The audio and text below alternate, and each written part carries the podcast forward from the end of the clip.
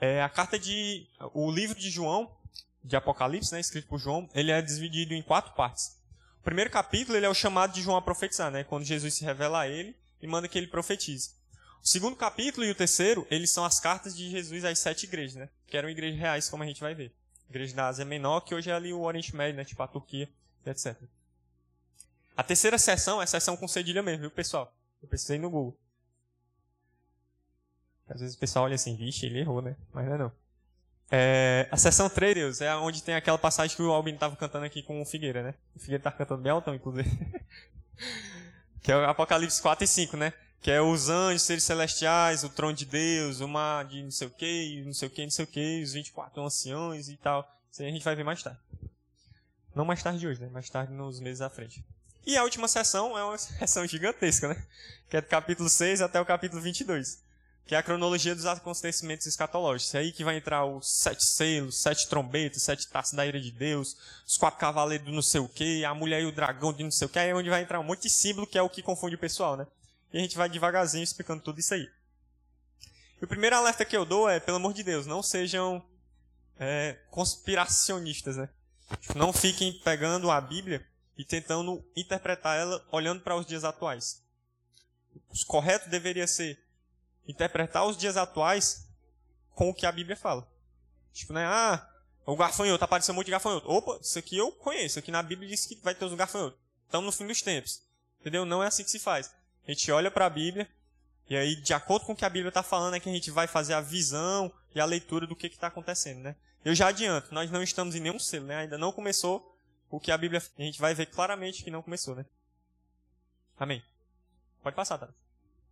Então bora lá pro capítulo 1, né? Como eu falei, a gente vai ver capítulo por capítulo. Hoje a gente vai falar um pouquinho do capítulo 1. Um pouquinho mesmo, porque se eu fosse falar... eu acho que eu passei umas duas semanas falando só sobre a, as descrições que tem em Jesus, né? Lá nas lives de manhãzinha que a gente fez no ano passado. Vou ler na outra versão aqui, que a minha Bíblia é horrível. Revelação de Jesus Cristo, que Deus lhe deu. Revelação de Jesus, que Deus lhe deu. Presta atenção para mostrar aos seus servos as coisas que em breve devem acontecer. E que ele, enviando, enviando por intermédio seu anjo, notificou. Oxi, o microfone aqui vai ficar. Notificou o seu servo João, o qual atestou a palavra de Deus e o testemunho de Jesus Cristo, a tudo que viu. Bem-aventurados aqueles que leem, as, aquelas, aqueles que ouvem as palavras da profecia e guardam as coisas nelas escritas, pois o tempo está próximo. Vamos parar aqui nesses primeiros três só que já tem um monte de coisa para falar, só que a gente poderia fazer só uma pregação. Primeiro, eu virei como se o, o versículo estivesse aqui, né? Primeiro a gente tem que a revelação é de quem? De Jesus Cristo, né? Então o livro de Apocalipse, ele vai abordar basicamente duas coisas. A mensagem e quem entregou a mensagem. Então, o livro de Apocalipse ele vai ser uma clara revelação de Jesus. Só nos três primeiros capítulos nós temos cerca de 30 revelações sobre quem Jesus é. Só nos primeiros três capítulos, né? Então, Jesus, né, menina? Haja conhecimento de Jesus nesses três capítulos. E Jesus fala algo, né? Que essa mensagem ela foi entregue por Deus para mostrar as coisas que hão de acontecer. Então, o objeto do livro de Apocalipse, o objeto dessa mensagem, são as coisas que vão acontecer. E essas coisas foram entregues por Jesus, que recebeu essas coisas do Pai. Deu para entender? Então, Deus Pai, ele comunicou ao Filho aquilo que haveria de acontecer, e o seu Filho com a mente glorificada, ele entregou para o seu mensageiro, e o seu mecha, mensageiro, eita dicção, ele nos entregou hoje essa mensagem. E essa mensagem é a mensagem que nós compartilhamos para as pessoas, né? É para entender, né? Eu vou no, no ex do ex, viu, galera? Devagarzinho aqui que é para não se confundir. Deu para entender mesmo?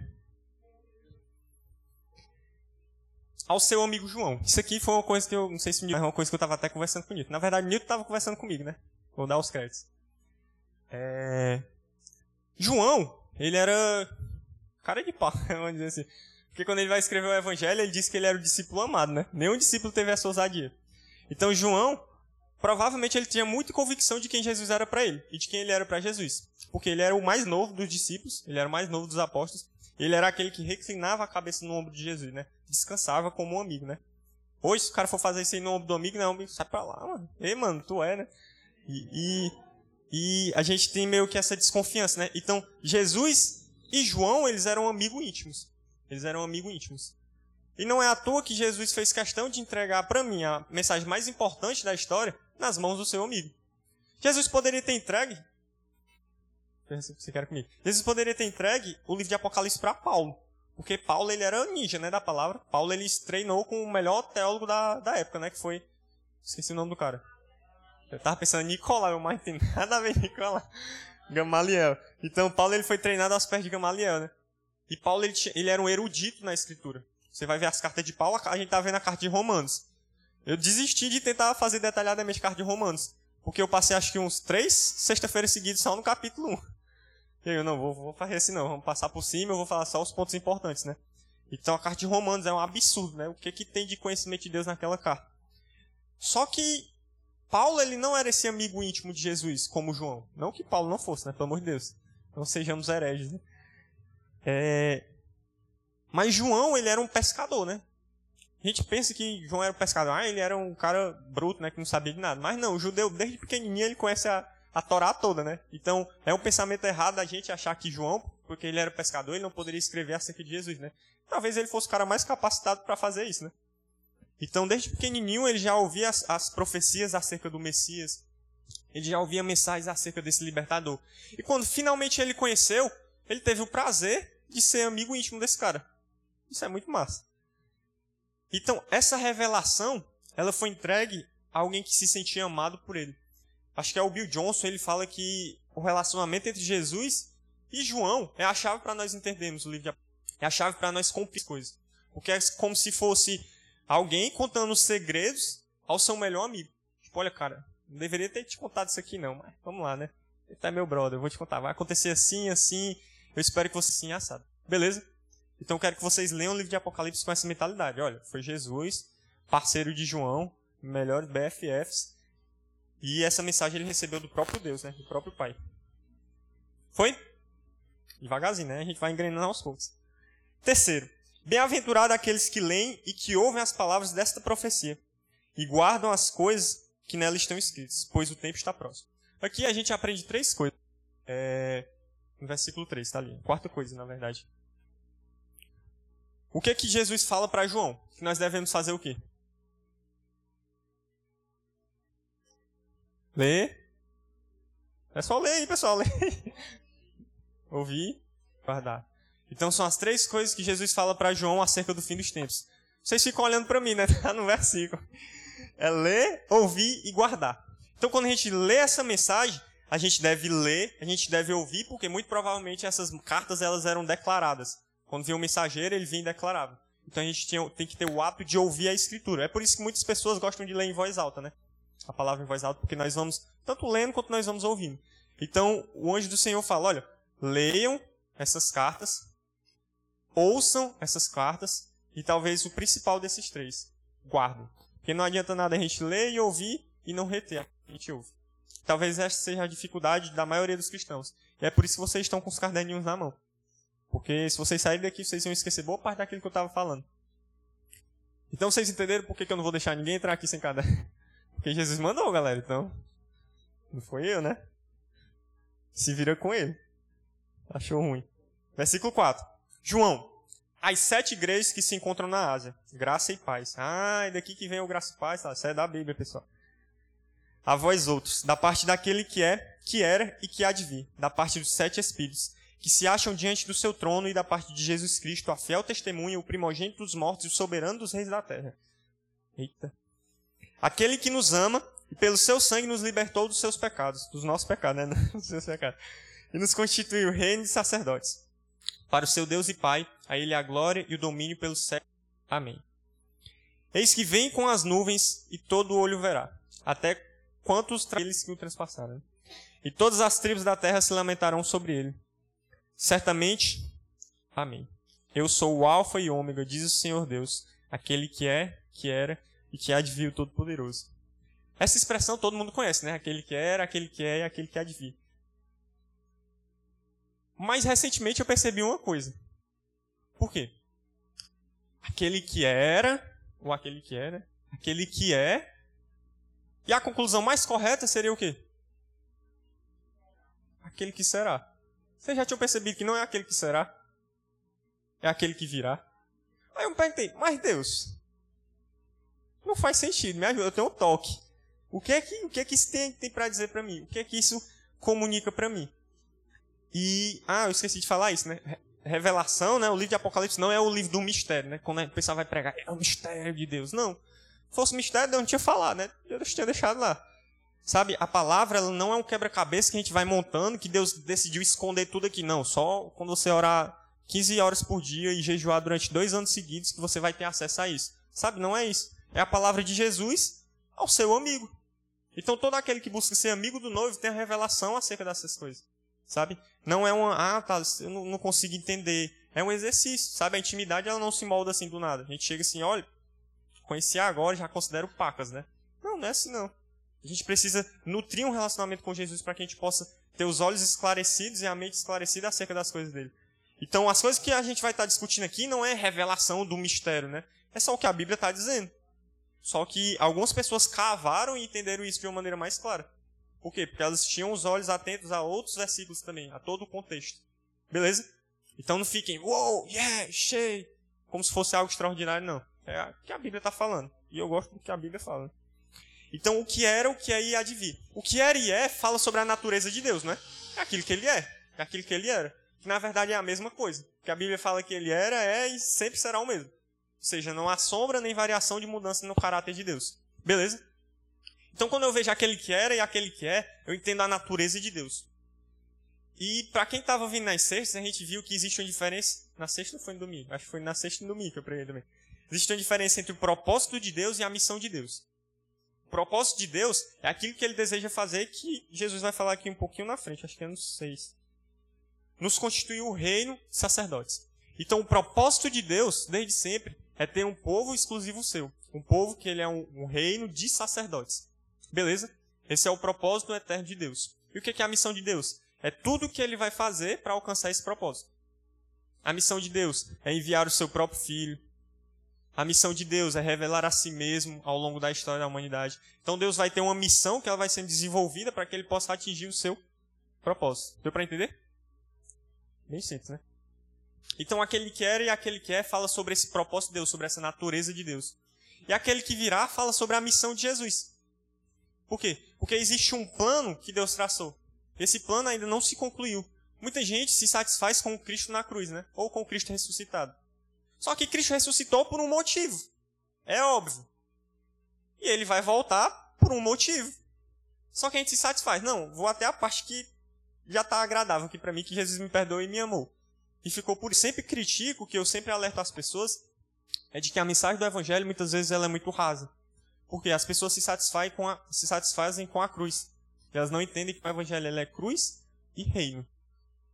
O evangelho não é somente a primeira vinda de Jesus. O evangelho é a primeira vinda de Jesus que prefigura e aponta para a segunda vinda de Jesus.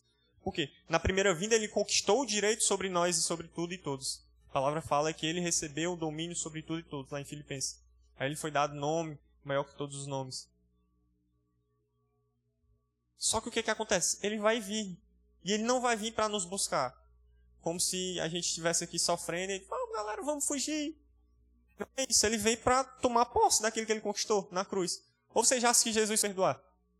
Não, ele nos comprou e não somente nos comprou, ele comprou a nós e toda a criação. Lá em Romanos fala, Romanos capítulo 8, que a gente estudou aqui na semana passada, fala que a natureza ela clama com expectativa as manifesta a manifestação dos filhos. E foi o que eu falei, a gente pensa nisso como um avivamento, né? Ah, avivamento, já, ah, avivamento, já. Só quando a gente está vendo, Paulo está falando sobre os nossos corpos glorificados. E os corpos glorificados vão acontecer quando? Quando Jesus voltar. Então a ardente expectativa da natureza é a volta de Jesus para que ele alinhe todas as coisas como era no princípio, quando o pecado não existia.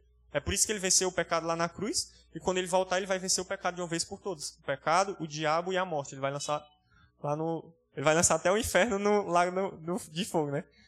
Meu Deus, Thales, se o inferno não é o inferno e o lago de fogo não é inferno, não. Foi, falei, tem muita coisa que é muito massa que às vezes fica puxa, na sua cabeça, né? Mas bora lá. É, tenho que ficar vendo para saber o que é que eu ia falar. Versículo 5. Já falei. E da parte de Jesus Cristo, a fiel testemunha, o primogênito dos mortos E o soberano, aquele que nos ama e pelo seu sangue nos libertou dos pecados. Isso não é do, do Evangelho de Deus, é o Evangelho da cruz. Ou seja, ele nos comprou com um preço caro. E qual foi esse preço? A sua própria vida. Ele se entregou no nosso lugar. E aí nós entendemos o que? O Evangelho. Oh, glória. E aí nós entendemos o que? O Evangelho de Deus. A gente ainda está no começo, vai dar certo. A gente entendeu a primeira parte do Evangelho de Deus. Essa mensagem é muito clara para todo mundo, não é? Todo que a gente vai para o encontro com Deus tem lá a mensagem da cruz, que a gente tem que ficar assim um monte de tempo. Aí fala sobre Jesus morreu na cruz, que ele era o cordeiro e tal. Só que a gente nunca vê essa segunda parte, né? Porque as pessoas não consideram importante. E aí, Jesus ele introduz, né? Olha, eu sou o primogênito dentre os mortos. Quando a gente pensa em primogênito, a gente pensa em quê? Primeiro. Então, a maioria dos comentaristas bíblicos os comentários dos bons aí. Eles concordam que o primogênito dos, dos mortos não é necessariamente Jesus foi o primeiro que ressuscitou. Também. Mas o que é que Jesus está tentando falar? Ele fala na continuação. O soberano entre todos os reis. Então o primeiro é o primeiro. É aquele que vem à frente de todos. No Antigo Testamento, quando o pai ele tinha vários filhos, quem é que recebia a maior parte da herança? Primeiro, por quê? Porque era direito dele. Aquele que veio por primeiro. Não era, ah, o primeiro da fila, era o primeiro a receber, não. Ele que recebia mais. Recebia 50% e o restante era dividido com os outros. Se tivesse 49 irmãos, os caras iam receber bem pouquinho, né? E ele ia receber metade da galera. Não da galera, né? Da herança. Então, Jesus ser o primogênito dos mortos, o soberano dos reis da terra, significa que ele tem primazia, ele tem direito sobre tudo ele tem prioridade sobre os governos da terra. Eita, Kaique, tá pesadinho. Estralou aqui, né? Aleluias. E nos constituiu reino sacerdotes. Amém? Para quem? Para Deus e Pai. A Ele a glória e o domínio pelos séculos dos séculos. Como eu falei, essa mensagem do Evangelho na primeira vinda, ela se completa na segunda vinda. Então, por que é que Jesus nos fez reino e sacerdote. Por que, que Jesus morreu na cruz, né? Jesus falou, olha, ele foi o primeiro a morrer, não sei o que, não sei o que. Por que, que ele fez isso? Para nos constituir reino e sacerdote. Para que, que ele nos constituiu reino e sacerdote? Para a glória do Pai. Então Deus fez todo, tudo isso para a glória dele mesmo, né? Então Deus ele é muito massa. A gente fala, nossa, Deus é tão egoísta, ele é Deus, né? Ele pode fazer o que ele quiser. E a gente só diz o quê? Amém. E foi exatamente o que Jesus falou aqui. Então, a palavra de Jesus, como fiel testemunho, significa que tudo aquilo que ele fala é verdade. Por quê? Porque é um testemunho e é fiel, né? Não tem uma revelação. Ah, é o que a Bíblia diz, ele é um fiel testemunho. Então, tudo aquilo que ele fala, nós temos garantia de que vai acontecer. É por isso que a gente deve ler a palavra com expectativas de que essas coisas aconteçam. E a gente vai aprender durante esses dias que existe uma diferença muito grande entre esperar e desejar. E os amigos do noivo, eles não simplesmente esperam. Por quê? Quem espera é como aquelas prudentes, né? Aquelas virgens que estavam lá, elas esperavam. Todas elas esperavam. Mas o amigo do noivo, ele estava desejando. Ele não via a hora, né? Do amigo dele chegar e ele... Ei, chegou o noivo! E celebrar com ele. Vocês entendem que existe uma diferença muito grande? Entre você saber que Jesus vem e você desejar que ele venha. Ah, Jesus, deixa pra daqui a cinco anos, quando eu casar, Jesus. Passei a minha vida toda aqui esperando. E a gente não deseja, né? A gente deseja tudo aquilo que a gente quer fazer. Primeiro, realizar o nosso sonho, nossa faculdade, fazer isso aqui, casar, viajar, não sei o quê. Quando tiver tudo ok, aí sim, Jesus, eu te entrego tudo aqui, ó. Tudo é teu, né? Já bem, isso tudo é meu desde sempre, não, é só agora. E você entende que existe essa diferença entre esperar que Jesus venha e desejar que ele venha? E o nosso clamor que vai haver nesses dias é o que? Maranata, venha Jesus. Se ele vir hoje, se ele vir daqui a cinco anos, se ele vir há dez anos, eu vou estar aguardando e desejando a sua volta, como Pedro fala esperando e apressando a vinda dele. Posso continuar? Eu sou o Alfa e o Ômega, diz o Senhor Deus, aquele que é, que era e que. Enfim, agora a gente já sabe o que, é que significa. Eu não vou entrar em detalhes nessas descrições, porque tem no, no, no estudozinho, porque são 18 descrições que o pessoal lá da casa de oração de Kansas City eles encontraram. E eu tava lendo, eu encontrei 21, né? Eu, rapaz, tá batendo não aqui. Eu botei como sessão bônus aí da, das 18 eu coloquei outras descrições, né? Que eles acabam não colocando. E tem a, a, a, tanto a descrição de Jesus quanto o significado dela, né? Bora lá. A visão de Jesus glorificado. É aqui que começa o negócio a pegar. Pode passar aí, tá? Eu esqueci o cerne da mensagem, né? Do versículo 7. O cerne da mensagem é o quê? Que todo olho o verá. Pode passar, tá? Então, aqui a gente já começa a desfazer alguns enganos, né? Tipo, ah, valeu, tá ali. Slide.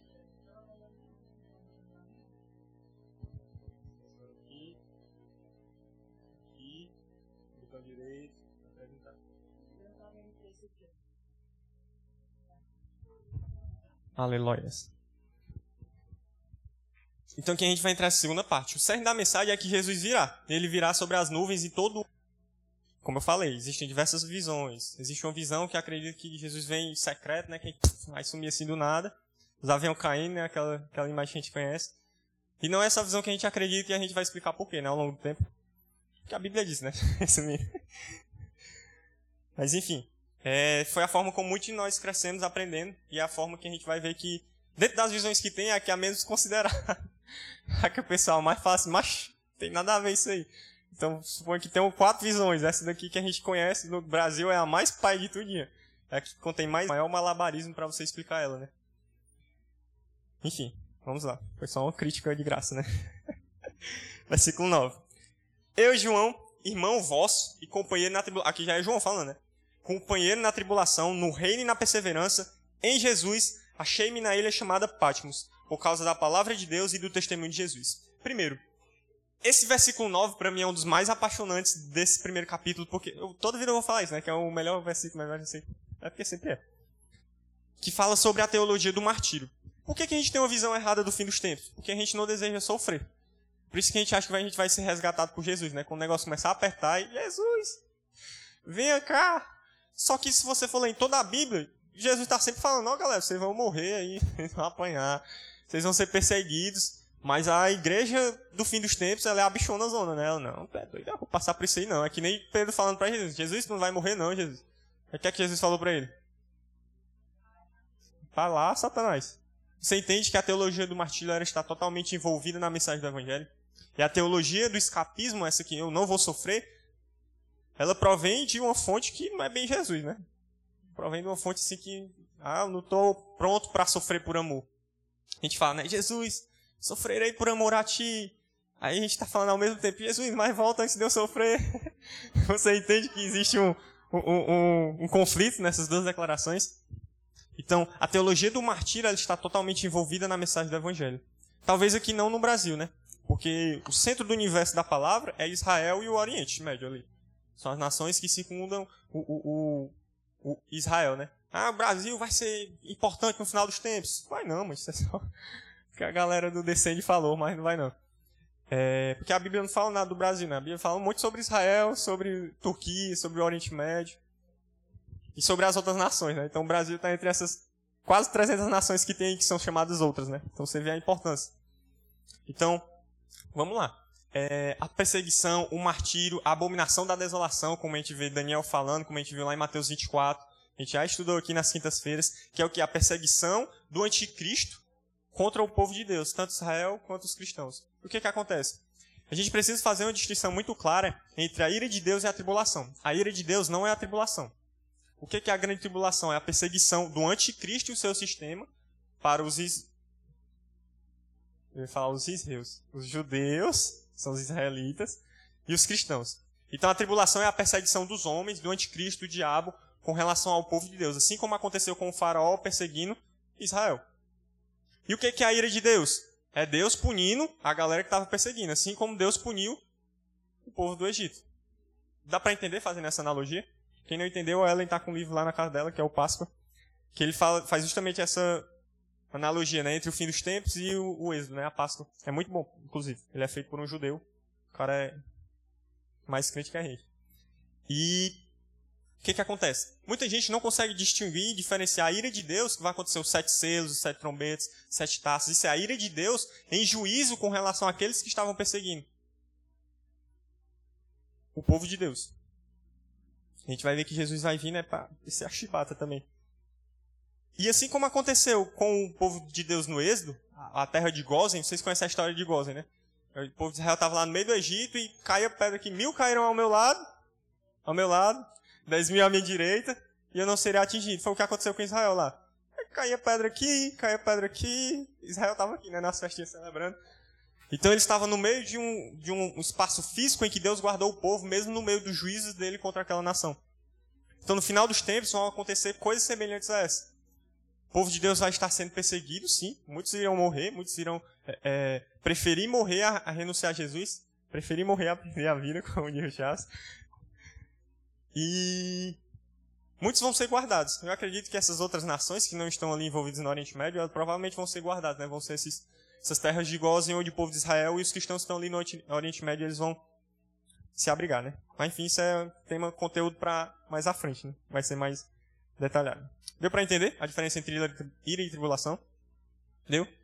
Vocês ficam me olhando, mas não concordam nem discordam, e eu fico com medo. Achei-me em espírito no dia do Senhor, e ouvi por detrás de mim uma grande voz, como de trombeta, dizendo: O que vês? Escreve em livro e manda às sete igrejas: Éfeso, Esmirna, Pérgamo, Tiatira, Sardes, Filadélfia e Laodicea. Então, Jesus fala: Olha, o que você vai ver, você escreve essas sete igrejas, que são os próximos dois capítulos, né? o 2 e o 3. Então, João vai lá, ele tem uma visão e ele escreve as sete igrejas. Uma visão muito errada que as pessoas fazem é entender sete igrejas como se fossem sete dispensações, né? como se fossem etapas da história da igreja. Só que você vai ver na Bíblia e a Bíblia em nenhum momento fala nada parecido com isso. Tipo, não existe nenhuma, nenhum, é, é, como é que posso falar? Nenhuma validação interna na própria Bíblia apontando para isso. Então seria como se eu escondesse uma pedrinha bem pequenininha aqui debaixo do tapete e não contasse para vocês, né? E aí, meu Deus, quem descobrir essa pedrinha aqui vai ganhar um milhão de reais ia ser mesmo que nada. Todo mundo ia passar aqui e ia dar valor para isso. Por quê? Porque eu escondi e eu não falei. Isso não faz o menor sentido. Se é, Apocalipse é o quê? Revelação, né? Se é revelação, é o contrário de esconder as coisas, né? Não? Então, quando Jesus fala que são cartas às sete igrejas, são o quê? Cartas às sete igrejas. Uau! Você entende como a leitura de Apocalipse é bem simples? Ela é literal. Se Jesus disse que são cartas às sete igrejas, são cartas às sete igrejas. Quando não for, ele vai explicar. O anjo vai falar, olha, você está vendo aquilo ali? Aqui, isso aqui, isso aqui. Aí João, ah, agora eu entendi. Então, o anjo de Deus, ele vai fazer questão de explicar, né? O pensamento futurístico que, é que a gente tem acerca das para dispensações, né? Para quem está em casa e não ouviu, perdeu. Não vou repetir. Isso é um sinal para você vir para a próxima segunda. E o que que acontece? É, como o pai bem comentou, que essas sete dispensações, muitas pessoas veem como se fossem a história da igreja ao longo dos tempos, né? O que muitas vezes não deixa de ser. Assim como a palavra ela tem cumprimento parcial e cumprimento total, muitas dessas passagens elas vão ter cumprimento parcial e cumprimento total. Por exemplo, Atos 2 foi o cumprimento de Joel 2? Sim e não. Por quê? Porque João, João não, Pedro ele vai declarar a palavra até o ponto que realmente estava acontecendo, ou seja, parcialmente aquela profecia ela foi cumprida. Vai ver Joel 2, a gente vai ver um monte de coisa que ainda não aconteceu. Então é uma é profecia que se cumpriu em partes lá em Atos 2, que vai se cumprir plenamente no fim dos tempos. Carlos, isso não é bíblico não. Vamos lá. Aquela passagem que eu sempre fico, eita glória, essa daqui é a revelação, né? Quando Jesus ele está lá em Lucas 4, e é a primeira palavra, a primeira pregação de Jesus, ele vai lá no templo, né, como os judeus faziam ao sábado, ele pega lá, abre o rolo, né? E ele lê a passagem. A passagem que ele lê é lá de Isaías 62 ou 61, acho que é 61. Isaías 61, ele começa a falar, né? O Senhor, meu Deus, me ungiu para o quê? Eita, galera. Senhor meu Deus me ungiu para. Todo mundo ouviu? Então, Salmo. Salmo. Isaías 61 foi a passagem que Jesus leu lá em Lucas 4. Só que Jesus ele começou assim: Senhor meu Deus me ungiu para libertar os cativos, curar os cegos, ressuscitar os mortos, fazendo não sei o que, fazendo não sei o que, pregar o evangelho aos pobres, né, que é o que eu acho muito engraçado. Todo mundo recebe a bênção, aí chega no pobre aí vai ficar rico. Não, vai receber o evangelho. A gente acha que queria ficar rico, mas é a riqueza, né? O evangelho ele traz essa resolução de problemas. E aí, ah, pregar o evangelho aos pobres e anunciar o, ano é, é, aceitável do Senhor, né? O ano da, da, do perdão de pecados e ele vai e fecha o livro. E quando ele fecha o livro, ele fala o quê? Hoje se cumpriu o que está dito aqui. Só que quando você vai comparar os dois textos, Jesus para um versículo pela metade. Eu leio isso aqui, eu fico, uau!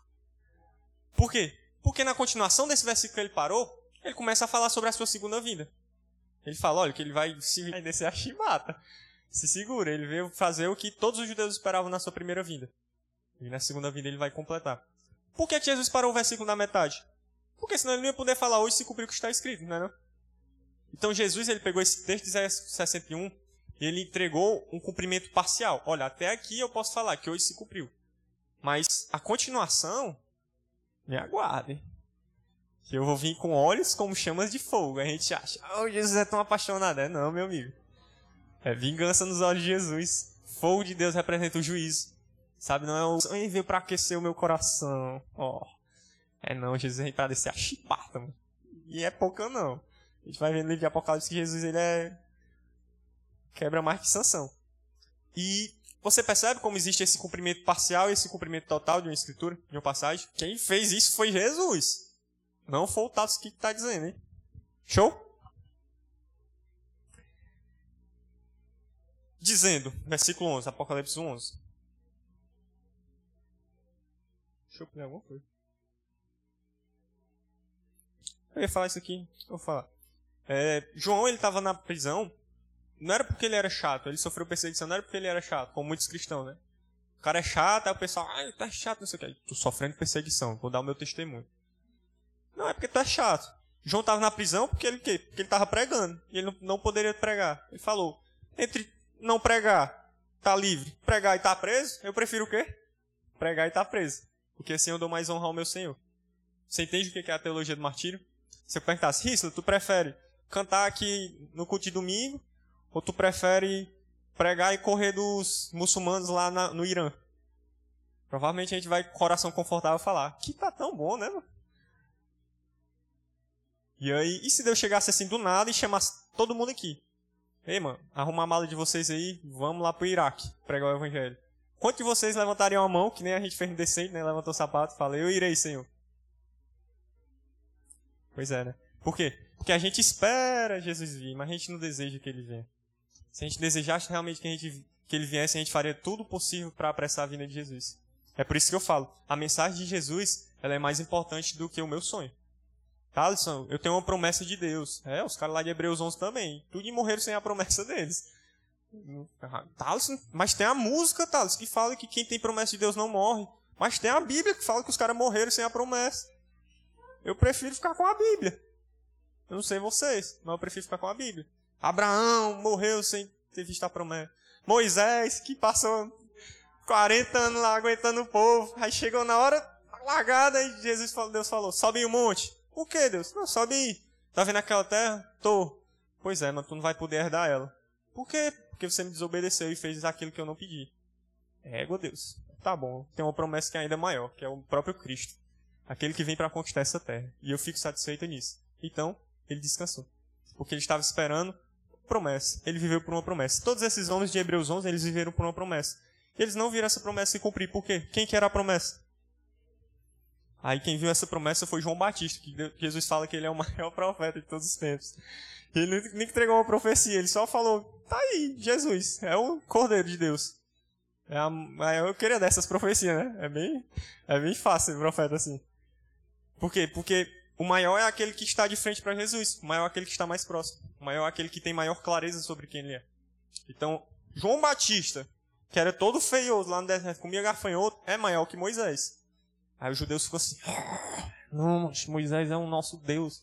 Abraão, aí a gente fala, não, Abraão ele é muito massa. Davi, meu Deus, aí Jesus, João Batista, ele é o maior de todos os nascidos entre mulheres até hoje.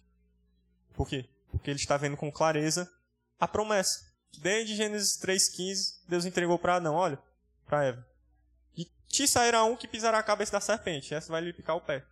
Então, desde o começo da humanidade, Deus está falando, tem alguém vindo aí. Tem alguém vindo aí. E foi nessa promessa que todos esses homens eles viveram e aguardaram. E desejaram. Continuação. O que vê? Escreve um livro e manda papapá, papapá. 12. Voltei para ver quem falava comigo e voltado, ou seja, já virado, vi sete candeeiros de ouro. E no meio dos candeeiros, um semelhante a filho do homem. Eita glória, começou, né? O Ramachura. Começou a revelação. Se você for ler lá no finalzinho do capítulo, o anjo explica o que é isso aqui, né? Então, se você quiser se adiantar, vai lá no finalzinho do versículo e o anjo vai falar, olha, sete candeeiros é isso aqui, as sete estrelas na mão direita é isso aqui. Tá, mas e o filho do homem? Daniel explicou lá em Daniel 7. Gente, eu vou só esclarecer isso aqui. Quando a gente pensa em filho do homem, eu gosto de falar sobre isso aqui. Quando a gente pensa em filho do homem, a gente pensa em quê? Homem, homem, né? humanidade. Jesus ele era humano. Amém? Mas não é isso não. Todas as vezes que Jesus falou que ele era o filho do homem, o que é que os judeus fizeram? Blasfêmia. Por que, que os caras iam falar que era blasfêmia e o cara falar que ele era homem? Não faz nenhum sentido, né? É tipo o Atos falar assim, eu sou o Atos. Aí eu, tu é doido, né, mano? Jogar uma pedra aqui nele. Não faz sentido. E o que, é que Jesus estava falando sobre ele ser filho do homem? Porque os judeus sabiam a passagem de Daniel 7 que fala sobre o filho do homem. E o filho do homem era um, aquele que haveria de vir para reinar sobre tudo e todos, o próprio Messias. Então, quando Jesus fala que ele é o filho do homem, ele não está falando sobre ele ser homem, ele está falando sobre ele ser Deus. É por isso que todas as vezes que ele fala ser o filho do homem, os caras vão falar, é blasfêmia, vamos matar ele. Deu para entender? Show. Então, se você quiser entender quem é o filho do homem, vai lá para Daniel 7. E essa foi a, foi a expressão que Jesus mais usou para se é, é, caracterizar. Tipo, ele usou 80 e. Não, 79 vezes, se eu não me engano, nos quatro evangelhos. Tem 70, 79 descrições de Jesus se colocando como filho do homem, né? Então, eu acho que ele gostava, né, de se chamar assim. Vi sete candeeiros de ouro, e no meio dos candeeiros, dos candelabros, né, um semelhante ao filho do homem, com vestes talares e cingido à altura do peito com cinta de ouro. Isso aqui é o sumo sacerdócio de Jesus, né? Era como os sumos sacerdotes se vestiam, ou alguns dos profetas, né? Então Jesus é o sumo sacerdote lá de Hebreus, se você quiser entender, vai ler lá, né? Como eu falei, isso está bem descritozinho no, no estudo aí. Se você quiser ir anotando nessas né, descrições, e cingido à altura do peito com cinta de ouro. 14. A sua cabeça e cabelos eram brancos como a alva lã, como neve, os seus olhos. Não, eram brancos como a alva lã, como neve. Seus olhos como chamas de fogo. Como a gente já viu, né? Essa descrição é a descrição lá de Daniel 7. Quando a gente vai, vai ver Daniel 7, Daniel está profetizando acerca do trono de Deus. E ele vê um ancião de dias. Alguém que tem uma ruma de dias, né? que gritinho foi esse aí, né? E aí o ancião de dias. Quem que é um ancião de dias? É isso aqui. Você vai ler lá Daniel 7 você vai ver essa mesma descrição. Olha, alguém que tem os cabelos brancos como a lã, como a neve, alguém que tem os olhos como chamas de fogo. É a mesma descrição. Jesus está só repetindo aqui, né? João está só escrevendo de novo. Então, é a visão do trono de Deus. Aqui João está vendo o trono de Deus e o Filho do Homem, Jesus, vindo sobre as nuvens. Provavelmente deve ter sido uma visão muito gloriosa, viu? Tu é doido. Os pés semelhantes ao bronze polido como que refinado numa fornalha. Então Jesus ele esmaga os seus inimigos, né? Você vai ler lá no texto, tem o porquê que ele está esmagando seus inimigos, que é com relação a Ezequiel, se não me engano. Profecia que também fala sobre isso. Então Jesus está pegando um monte de profecias que foi falado acerca do Messias, e ele está falando aqui, olha, eu sou esse cara. A voz como som de muitas águas. Essa daqui é uma das que eu mais acho interessante. Por quê? Porque quando eu comecei a, a, a perguntar para Deus, eu gosto muito de perguntar, né? Pra... Isso aqui nem criança. Deus, isso aqui, isso aqui, mas isso aqui não faz sentido não, Deus, me ajuda. Então, o que é que, o que, como é que eu consigo entender? Muitas águas, elas existem basicamente dois tipos de entendimento. Muitas águas, elas são profundas, não é não? Tem um monte de água, é profundo. Então, o conhecimento de Deus, ele é profundo, ele não é superficial. E ele exige que nós nos aprofundemos. Eita, acertei. Que nem Ezequiel 37 ou 47 isso? 37, né? 47 é o Vale de Ossos Eu olhei pra isso, isso. Com bem brancão assim. É. E que fala sobre o anjo conduzindo Ezequiel às águas, né? As águas nos artelhos, nos joelhos, nos cintura, nos lombos, até que cheguem a águas que só se passam a nada. E existe outra coisa. Quantos de você aqui já foi para alguma cachoeira? Onde tem muitas águas. Vocês já tiveram essa experiência? Não sei se essa cachoeira é como aquelas cachoeiras que a gente vê na TV, né? No Discovery Channel.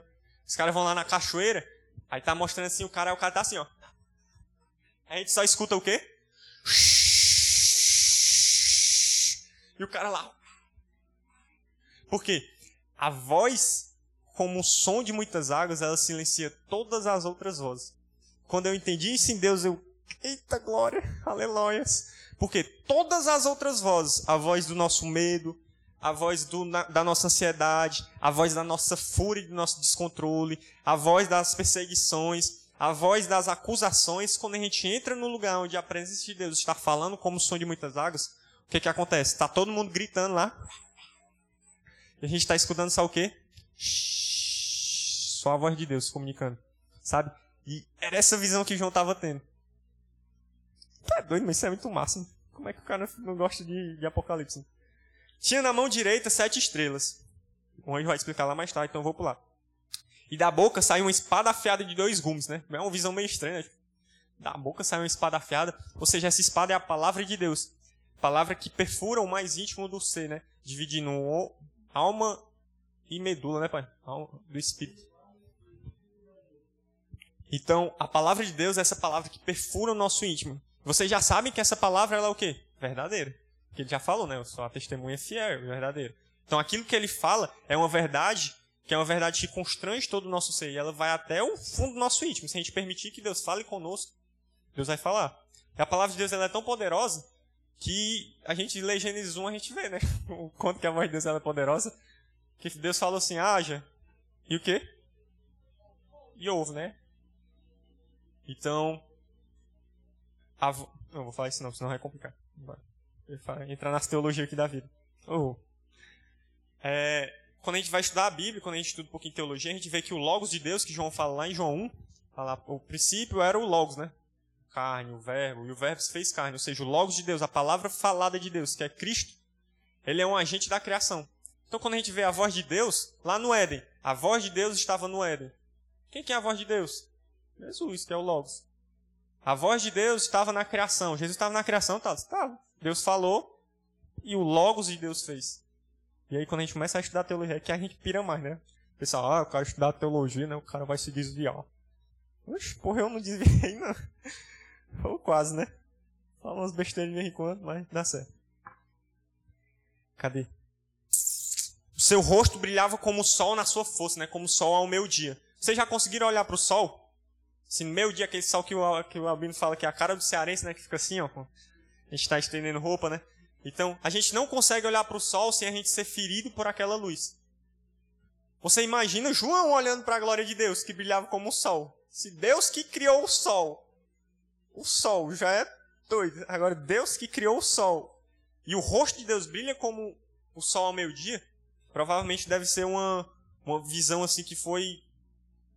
Sei lá, não sei o que é que João sentiu quando ele viu tudo isso. Não tem como descrever. É por isso que ele escreveu um monte de símbolo aqui, porque não tinha como descrever. Imagina você vendo, sei lá, se a gente vê Ezequiel, vê os anjos, a gente desenha os anjos bem bonitinho, né? Você vai ver Ezequiel descrevendo os anjos, é um monte de olho. É umas asas que tem no pé, umas asas que tem não sei o quê. Mas que diabo é isso aqui, mano? O anjo não é um cara bem bonitinho, não, com arpinha, né? Não, é um negócio estranho só. E aí, é, João vê na glória de Deus, em todo o seu brilho. Moisés, quando. Moisés é engraçado. Quando ele passou 40 dias lá no monte conversando com Deus, ele desceu e o que, que aconteceu? Seu rosto estava brilhando. E Moisés não tinha nem glória, foi só de ficar olhando para a glória de Deus. E o cara ficou brilhando que ele teve que botar uma carapuça, né? Teve que botar uma sacola de pão lá na cabeça dele para o pessoal não ficar assim, ah, o que é isso? Então, vocês imaginam a gente olhando para Deus. A palavra fala que lá em Apocalipse 21 é 22, é, fala que não haverá mais sol. Ah, mas vai ser tudo no escuro? Não, se o rosto de Deus brilha como sol, não precisa de sol. A glória de Deus vai iluminar tudo e todos. Você vê como isso é glorioso? Deus está aqui, Deus é o nosso sol, né? Deus é o nosso bronze de verão. 11, 17. Parece um 11 aqui. Quando vi, estamos encerrando, galera. Espero que vocês estejam gostando. Se não, só não voltar. Quando vi, caí aos seus pés como morto. Então a gente agora entendeu o que é que João fez, né? João ele viu tudo isso e aí ele fez o quê? Eu só lembro do Vitinho, quando ele tomou um susto, ele veio correndo, ah, desmaiou. Então João, ele tava aquele, meu Deus do céu, o que é isso aqui? Aí fez que nem um tatu, né? Se enrolou todinho, ele se prostrou diante daquela visão. E o que é que aconteceu? Porém, ele pôs a mão direita sobre mim e disse. E disse. A igreja, confio. Porra de acho. Não temas, eu sou o primeiro e o último. Provavelmente eu ia ouvir isso eu. Como assim? O que tem a ver? Eu tô morrendo de medo, ele fala que eu sou o primeiro e o último. Ele já tinha falado que ele era o alfa e o ômega. O que que significa? O que que é alfa e o que que é ômega? O que que é alfa? É a primeira letra. O que que é ômega? É o remédio daquela veazinha, pessoal, ômega 3. Como é o nome dela? É a...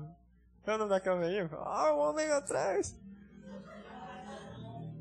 É Gorete é tipo um nome assim.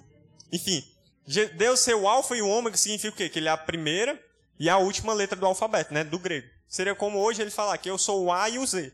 Continuaria sem fazer sentido, né, pra gente. Só que o que que ao longo da história bíblica, por isso que eu falo, ó, tem 150 capítulos aqui que a gente precisa ler antes, galera, pra gente entender. significa que ele tem o controle e o domínio de tudo, desde o começo até o final. E mais, e tudo que acontece no meio disso. É por isso que alguns versículos antes ele falou o quê? E nos constituiu o reino de sacerdotes para o seu Deus e Pai. A ele a glória e o domínio pelos séculos. Amém. É isso não, o livro versículo errado. É o 8. Cadê? Aqui atrás? Tem não, volta aí, tá? Só pra eu ver qual é o versículo. Vamos ficar procurando aqui. É o 8. Eu sou o Alfa e o Ômega, diz o Senhor. Aquele que é, que era e que há de vir. Lá na frente, vai dizer que ele tem o domínio sobre tudo. Acho que é no capítulo 2. Deixa pro próximo capítulo, né? Então, quando Jesus fala, olha João, não tenha medo.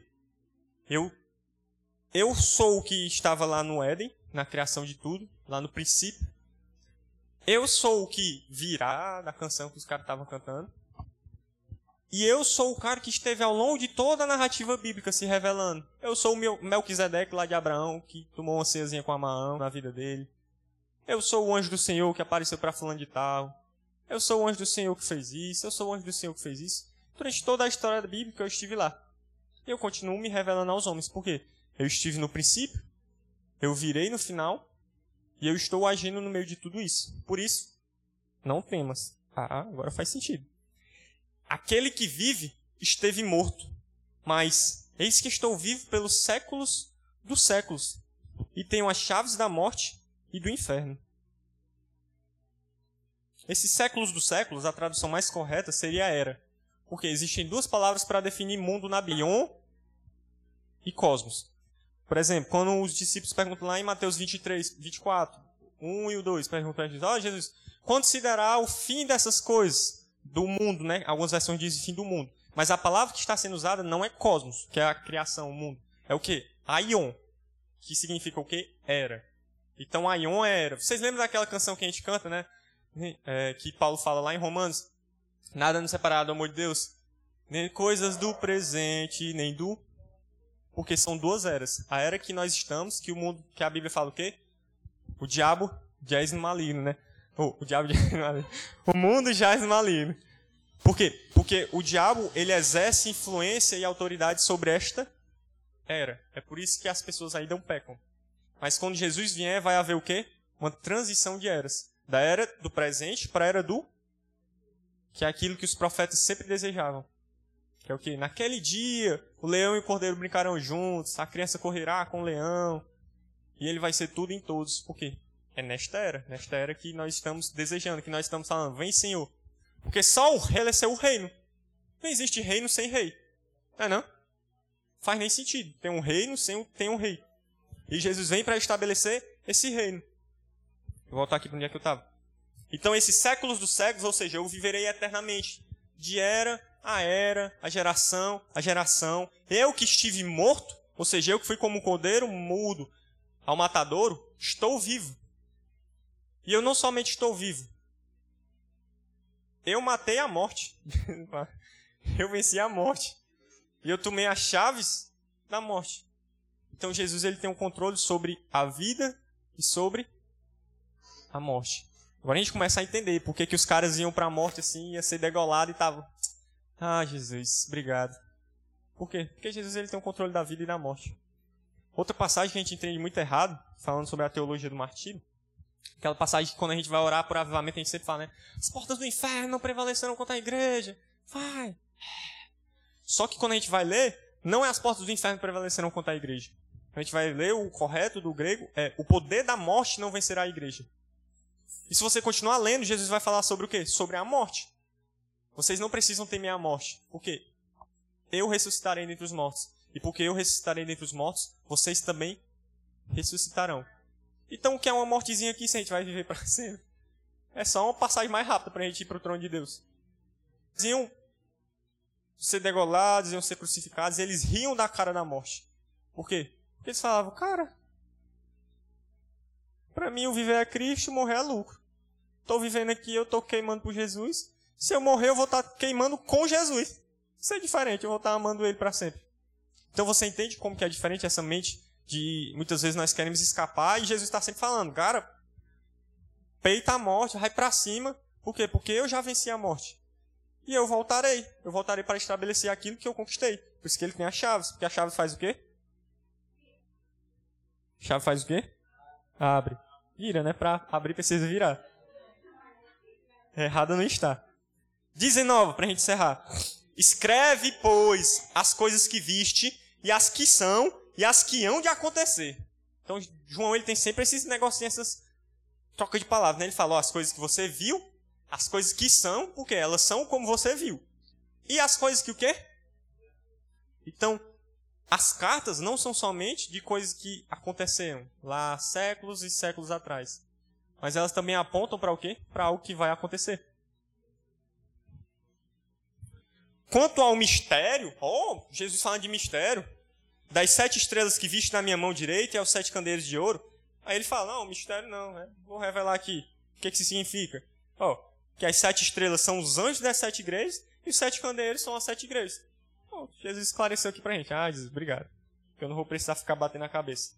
Então Jesus fala, olha, as sete estrelas, elas são os sete anjos, e os sete candeeiros, né, os sete candelabros, eles são as sete igrejas. Que sete igrejas? As sete igrejas que ele tinha falado nesse instante, que ele vai escrever as cartas no capítulo 2. Então, resumindo, o que, que a gente viu aqui no capítulo 1 de Apocalipse? Apocalipse é a revelação de Jesus para que nós venhamos a nos preparar. Thales, por que Jesus se descreveu tanto aqui em Apocalipse 1? Porque a gente vai ver que em Apocalipse 2 ele vai repetir a mesma coisa. Ele vai se apresentar para a igreja e vai falar assim, olha, eu sou o alfa e o ômega. Você está passando por isso, por isso, por isso. Mas aquele que vencer vai receber isso. Não vou adiantar, deixar o próximo episódio. Então, é, o livro de Apocalipse, se eu lembrar, né? Vai dar certo. O livro de Apocalipse ele é um manual do fim dos tempos. De equipação. Ou seja, equipação existe? Não, né? Existe? Pessoal de português. Para equipar. Equipar. Mas na, na frase não fazia sentido. É um manual de equipar. É um manual para equipar. Para equipar o povo de Deus diante dos últimos dias. E é por isso que Jesus se revela. Porque sem a revelação de Jesus, não vai fazer sentido.